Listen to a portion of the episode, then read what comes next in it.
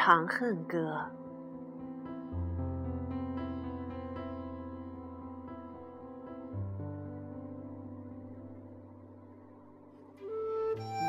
那场惊天动地的黄昏恋，开始于骊山。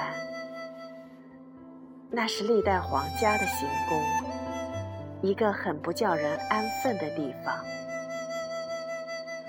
比如周幽王烽火戏诸侯的事儿，就是在这里做出的。结果，亡了四百多年国祚的西周。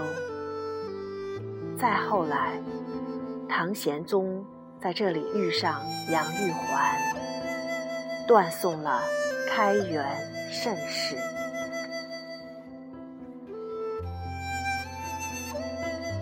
开元二十五年，武惠妃病重，明皇决定去骊山过冬。第一次遇见杨玉环。偶尔的邂逅，没有花火，只是皇家一次例行的夜见而已。志气明朗的玉环，给皇帝留下了很好的印象。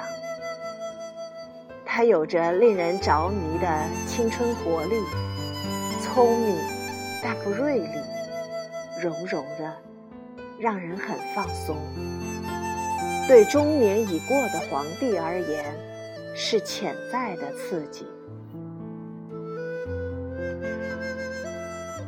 说三郎与玉环的爱情，免不了要说到白居易的《长恨歌》，仿佛是千年来品听同一场哀艳的爱情悲歌一样，必得和贾宝玉一样，手拿曲谱。听人唱得一句“开辟鸿蒙，谁为情种”，一切才与惶惶中开场。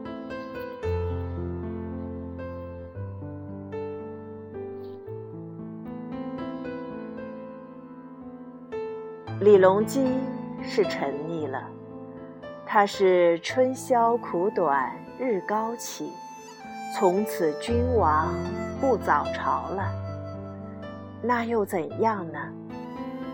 这样的男人，是天纵的英才，是旷世的明主，何当有个绝代的佳人来配他？所以李白说得好：“名花倾国两相欢，常得君王带笑看。”他为什么爱她？我们看了很多史料、小说，总之是情投意合的一对。两个人都喜好音律，他做节鼓，他做舞，志趣相投。再者，她美，美的天生丽质难自弃。她媚。媚的回眸一笑百媚生。他单纯，他朗直，他听话，但是他不乏兰心蕙质。他们的爱多数时候是平等的。卸下了那些礼节后，他交呼他为三郎。这样温馨平等的爱，是他在别的嫔妃身上怎么也感受不到的。没有人敢毫无顾忌地招惹他，又毫无困难地让他高兴。对人如对花，日日相见，日日新。他和她在一起的每一天，都是新的。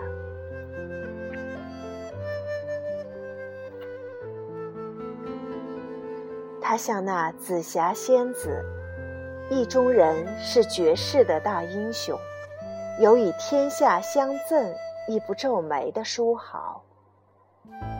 可是，料到了绚烂的开头，谁又见得到那命中注定的结局呢？